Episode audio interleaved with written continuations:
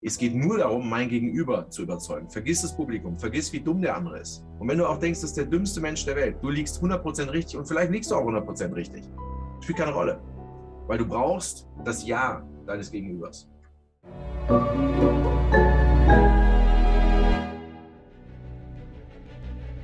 Willkommen bei dem Podcast von Die Köpfe der Genies. Mein Name ist Maxim Mankewitsch und in diesem Podcast lassen wir die größten Genies aus dem Grabau verstehen und präsentieren dir das spannende Erfolgswissen der Neuzeit.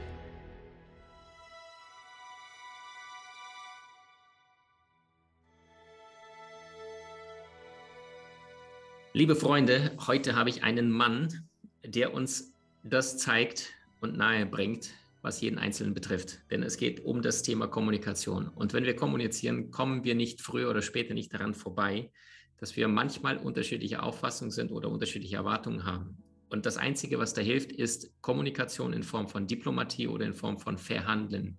Und du kannst nicht verhandeln, wenn du nicht weißt, was dein Gegenüber will, sondern da verhandelst du immer mit deiner Brille, mit deiner Perspektive und weißt aber gar nicht, was ist denn jetzt der mögliche, bessere, richtigere Weg. Und genau dafür habe ich nicht irgendjemand, sondern den, Mann, der weltweit fürs Thema Verhandeln gebucht wird, berufen wird, wenn es schreit, wenn die Verhandlungen stocken, wenn die Menschen nicht mehr weiterkommen. Er ist fünffacher Spiegel-Bestseller-Autor, hat ein paar Millionen Bücher weltweit verkauft, die sind in den USA, in China, in Indien erschienen. Er ist selbst ein studierter Oxford, ehemaliger Mann der Wissenschaft. Er verbindet Forschung mit der gleichen Wissenschaft, die er jahrelang an den Unis gelehrt und studiert hat. Und vor allem spricht er aus der Praxis für die Praxis. Ich freue mich sehr, dass er da ist und uns jetzt nahelegt, wie es dir gelingt, das nächste Mal bei der Gehaltsverhandlung, bei dem Gebrauchtwagenhändler oder vielleicht auch beim Flirten, beim nächsten Date besser aus der Nummer rauszukommen. Vom ganzen Herzen willkommen, Jack Nescher. Vielen Dank, vielen Dank, Maxim. Danke. Dr. Jack Nasher, müsste ich fast schon sagen, Professor Dr. Jack Nasher, weil das ist ja etwas, was man nicht geschenkt bekommt.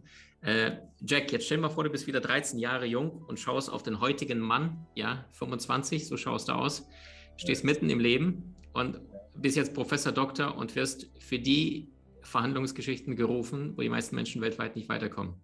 Was würdest du als 13-Jähriger denken über den heutigen?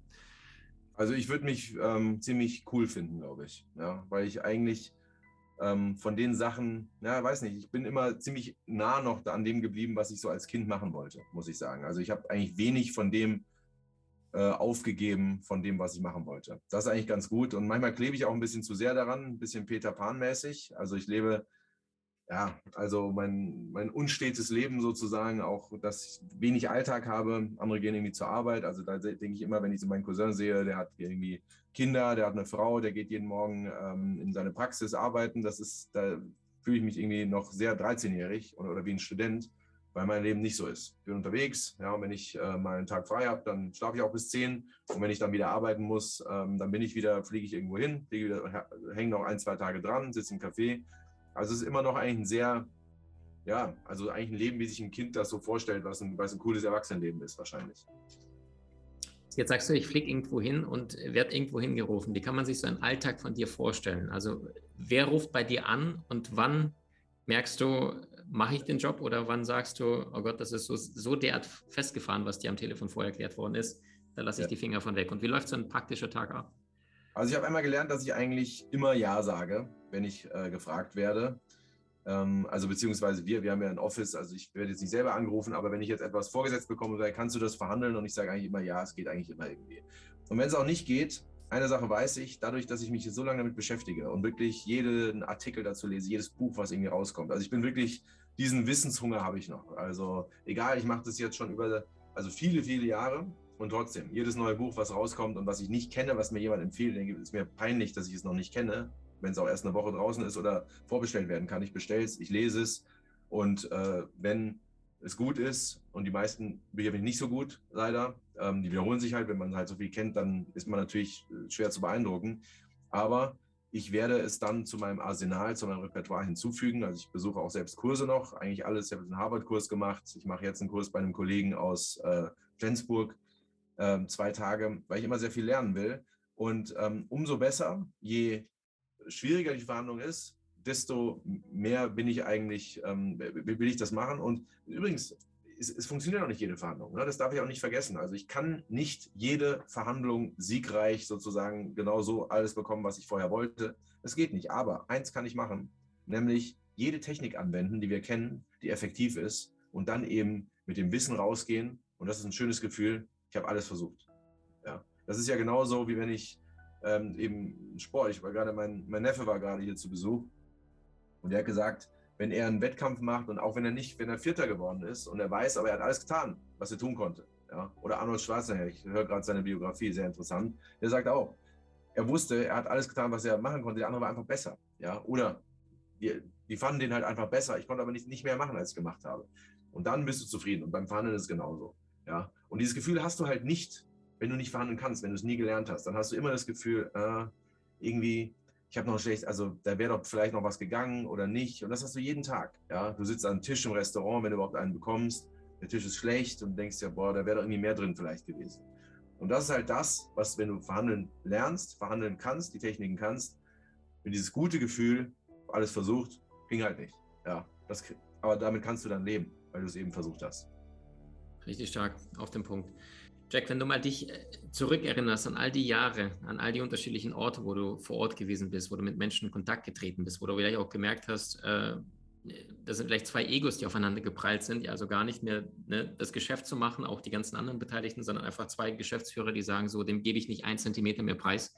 Nimm uns mal mit auf eine Geschichte, vielleicht auf eine Reise, was du damals mal erlebt hast oder vielleicht auch zwei, drei Dinge, wo du sagst, so, wow, krass. Also das hat dich so als Persönlichkeit auch weitergebracht, aber auch diese Learnings daraus, was du da beobachtet hast. Mhm. Ja, es ist also häufig so, ne? dass in Verhandlungen und übrigens äh, zum Beispiel auch Anwaltsschriftsätze ist ja nichts anderes als, dass jeder, jeder Anwalt beschreibt seine Version der idealen Welt. Mein Mandant will und dann kommen alle Träume, alle Wünsche von dem, der einen Seite und der andere schreibt zurück, alles Blödsinn, denn wir wollen das. Und jetzt kommen die Träume und Wünsche der anderen Person. Eigentlich ist es nichts anderes als Märchen erzählen zwei Märchen, die aufeinander prallen, die völlig unterschiedlich sind. Und dann kommt eben der Richter und muss das entscheiden. Und es ist meistens für beide ziemlich unbefriedigend. Und mein Job als Verhandlungsberater ist es eben, dahinter zu gehen, was Position ist eine Sache, ich will, du willst, aber was ist eigentlich das dahinterstehende Interesse? Ja? Und so oft, wenn man auch sagt, es geht nur um Geld hier in der Verhandlung, dann geht es gar nicht nur um Geld. Ja? Gerade bei Gründern. Ich habe in viel Startups oder auch ähm, etablierte Unternehmen, die verkauft werden. Da möchte eben der Gründer möchte sich nicht so schnell verabschieden von seinem Lebenswerk. Vielleicht möchte er auf Raten sich verabschieden. Ja, deswegen hat er so einen völlig überhöhten Preis, der jenseits von, von Gut und Böse ist. Oder er möchte zugesichert bekommen, dass sein Unternehmensname noch bestehen bleibt ein paar Jahre.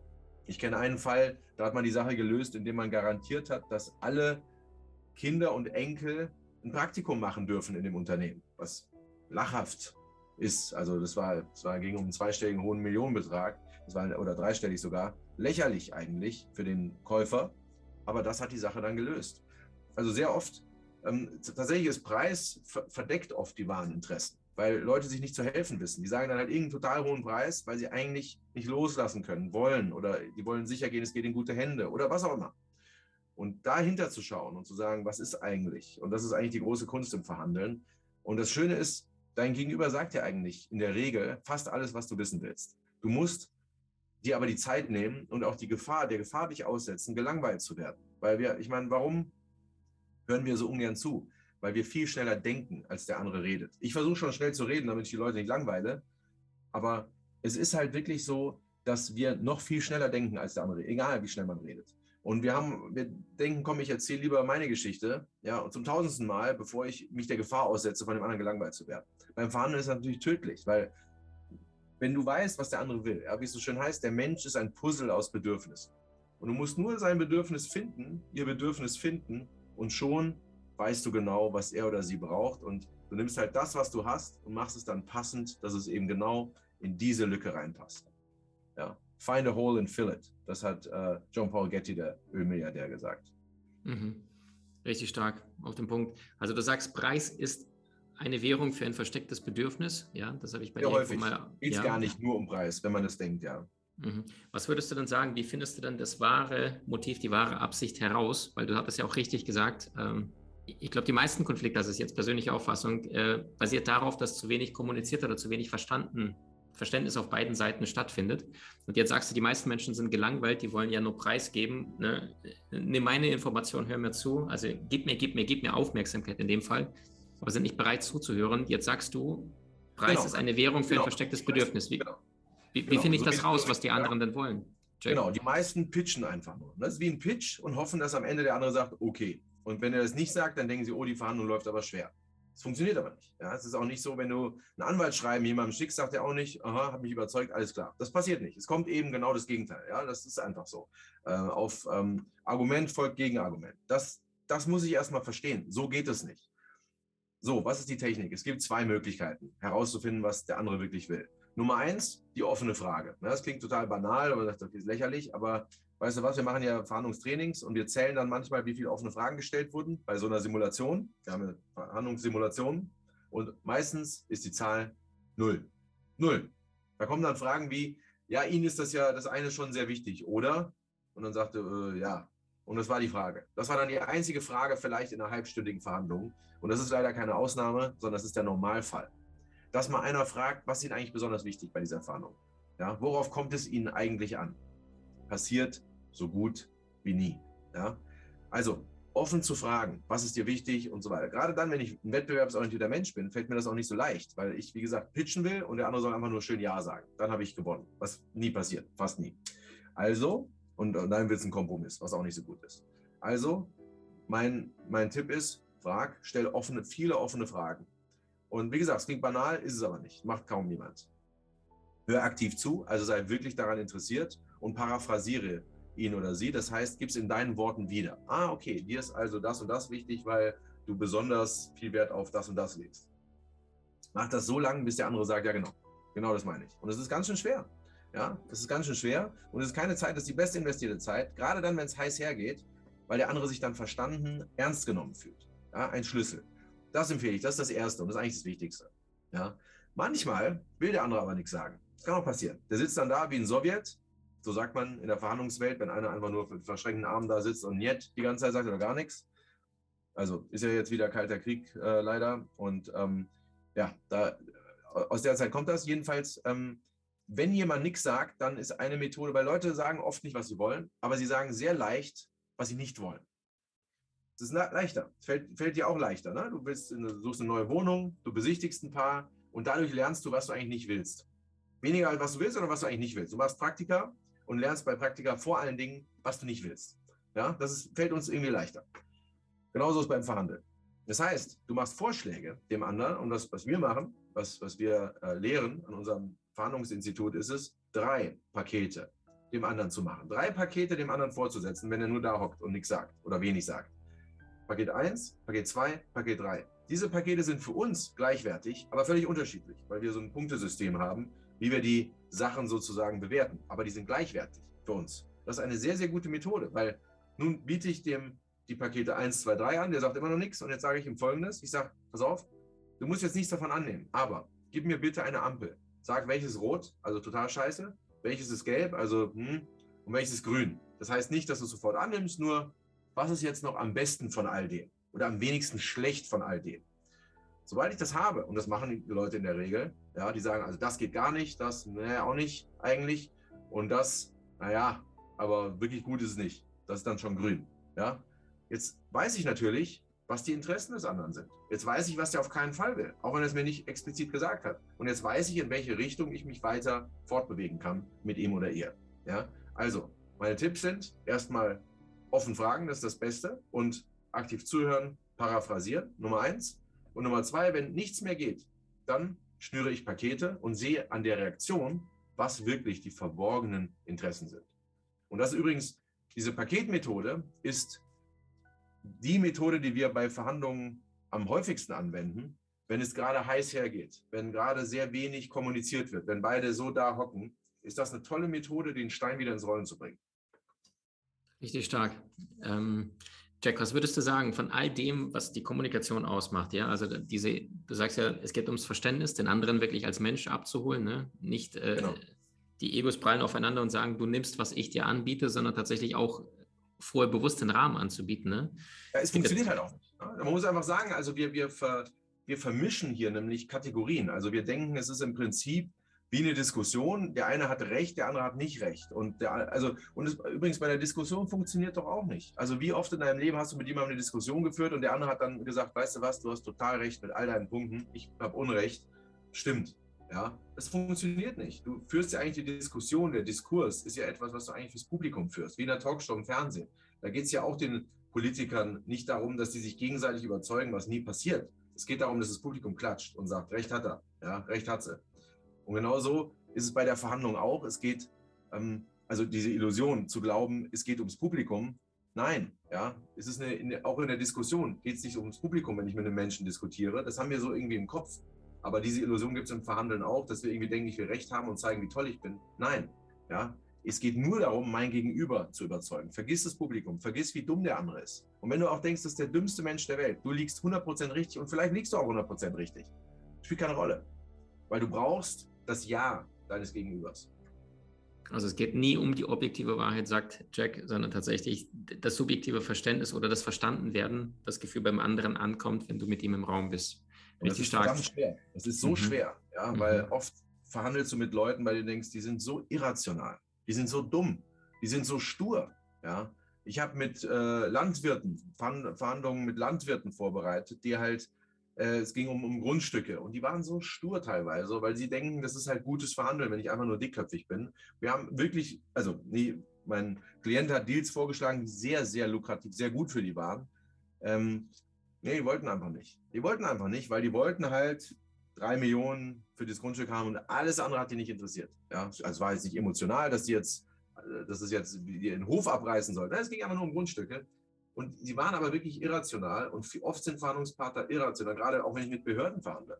Ja, die sind so irrational häufig, aber das ist halt egal. Ich kann mir meine Verhandlungspartner nicht immer aussuchen. Ja, das ist das Problem. Also, ich kann die Welt um mich herum nicht, nicht verändern, wie sie, und sie so machen, wie sie mir passt. Ich muss mich anpassen. Ja, und das ist ein großes Learning und es fällt mir auch unheimlich schwer, muss ich sagen. Und übrigens, ich bin Warnungsberater mir fällt es viel leichter, das für andere zu machen. Wenn ich selbst in so einer Situation bin, mache ich Fehler, die ich niemals für meine Klienten machen würde. Ja, weil es um mich selbst geht. Also wenn du selbst zu involviert bist, bist du eigentlich schlechter. Deswegen ist es immer gut, externe Augen darauf sehen zu lassen. Mhm. Nicht die Emotionalität, ne? nicht das Reptiliengehirn anspringen zu lassen.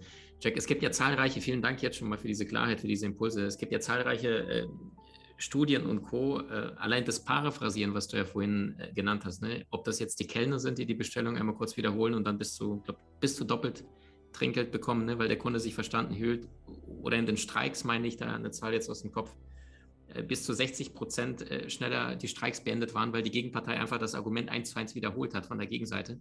Also nimm uns mal, mal ein paar praktische Studien. Du bist ja ein bisschen ein Mann der Wissenschaft äh, was hilft das? Was ist das, was dir Aha-Erlebnisse gebracht hat, was die Menschen praktisch anwenden können, wenn sie das nächste Mal in einer bestimmten Konfliktsituation angespannt sind oder was da hilft?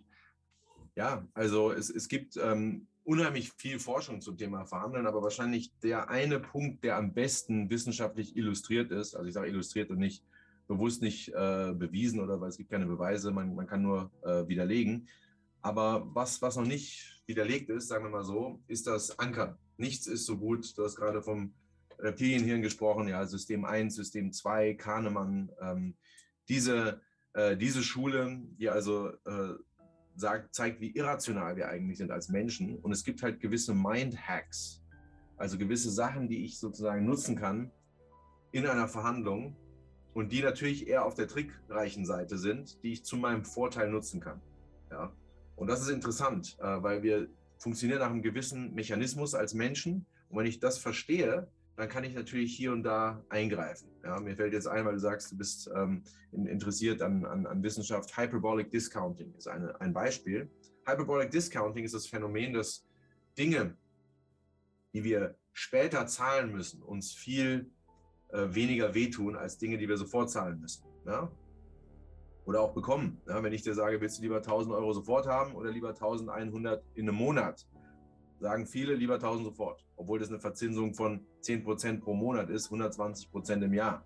Die Zinsen steigen ja, aber bei 120% im Jahr, das ist noch ein bisschen besser als die Inflationsrate. Wir sind aber so irrational, weil wir natürlich früher kurzes Leben hatten. Wir mussten alles nehmen, was wir kriegen konnten, so schnell wie möglich.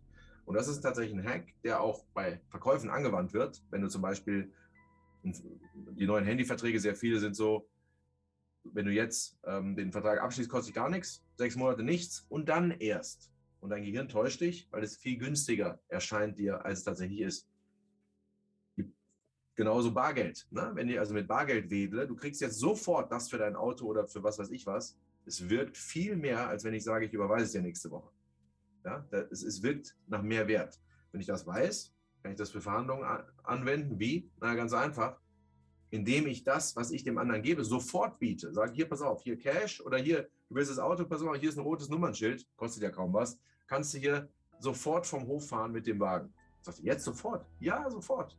Und schon ist er bereit, paar hundert, paar tausend, vielleicht sogar mehr zu zahlen. Ja? Das heißt, das, was ich bieten kann, sofort bieten. Das, was ich vom anderen haben will, ruhig in die Zukunft schieben. Monat, zwei, was soll's. Ja, Earnout, ja, zum Beispiel. Also wenn ich ein Unternehmen verkaufe, erst, erst später. Erst später. Ja. Und das ist eine optische Täuschung im Kopf. Das heißt, sie erscheint dem anderen viel weniger wert. Ähm, also die Kosten viel weniger und das, was er bekommt, viel mehr wert. Ja. Das ist ein Beispiel für eine, eine wissenschaftliche Erkenntnis, die wir eins zu eins auf die Verhandlungen anwenden. Richtig stark. Also das heißt, du sagst, mit der Zeitperspektive zu spielen, ist äh, nach wie vor, obwohl wir heute nicht mehr das kurze Leben haben, wie will ich im Mittelalter, aber das ist nach wie vor ein Mechanismus, auf den wir immer reinfallen. Ne? Super ja, stark. Es ist so. Ich meine, die, die Zeitperspektive, also wir, wir verwenden ja Konzepte, die von anderen Bereichen auf, also ich gebe dir ein Beispiel.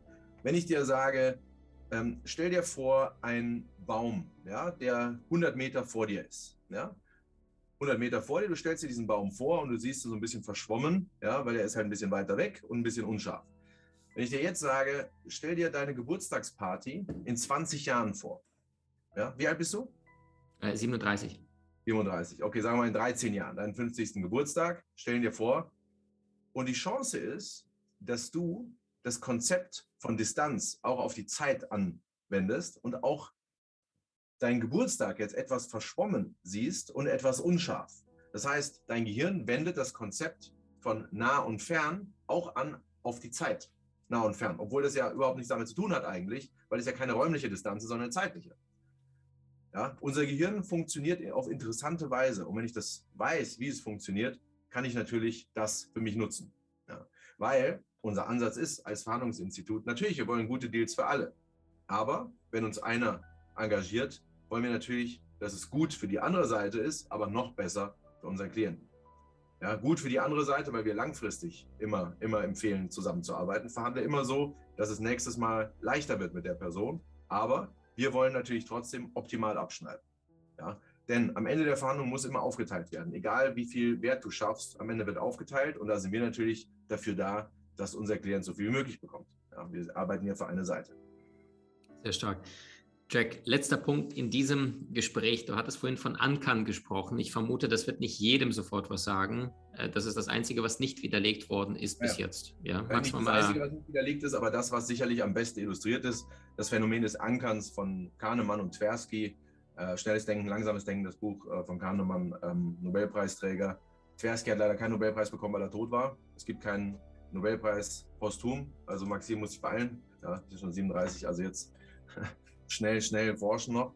Und ähm, auf jeden Fall ähm, ist das Phänomen, dass die erste Zahl, die im Raum steht, den größten Einfluss auf das Endergebnis hat, auch bei Verhandlungen. Das heißt, derjenige, der die erste Zahl, diejenige, die die erste Zahl in den Raum wirft, hat einen verdammt großen Einfluss auf das Ende der Verhandlung, auf das Endergebnis. Auch wenn man sich in der Mitte trifft, ist natürlich, wenn ich hier anfange, ist die Mitte natürlich höher, als wenn ich nur hier anfange. Ist klar. Und das ist eben äh, der Punkt beim Ankern. Bedeutet also, nach Möglichkeit soll ich die erste Zahl in den Raum werfen. Aber hier sind viele Feinheiten zu beachten. Man muss natürlich aufpassen, dass es nicht zu unverschämt ist. Es muss kurz vor der Unverschämtheit sein. Man muss immer noch Offenheit demonstrieren. Man muss besonders freundlich sein in dem Moment. Eine Grundregel des Verhandelns. Je härter ich in der Sache bin, desto weicher zur Person, desto netter bin ich. Ja? Also es gibt viele Feinheiten zu beachten, aber der Grundgedanke ist tatsächlich der, dass derjenige, diejenige, die die erste Zahl in den Raum wirft, den größten Einfluss auf den Ausgang der Verhandlungen hat. Super stark. Also Ja zum Menschen, sagte Jack gerade, Nein zur Sache, ja, richtig stark. Wir sprechen im Anschlussinterview darüber, wie es dir gelingt, Glaubwürdigkeit zu steigern, Lügen zu erkennen. Wir werden in die Praxis gehen, wie du es schaffst, beispielsweise beim äh, Gebrauchtwagenhändler oder auch einem Wagenhändler einen besseren Preis zu machen. Freut dich auf das Interview Nummer zwei mit Jack. Ich sage jetzt schon mal Danke. Vielen Dank.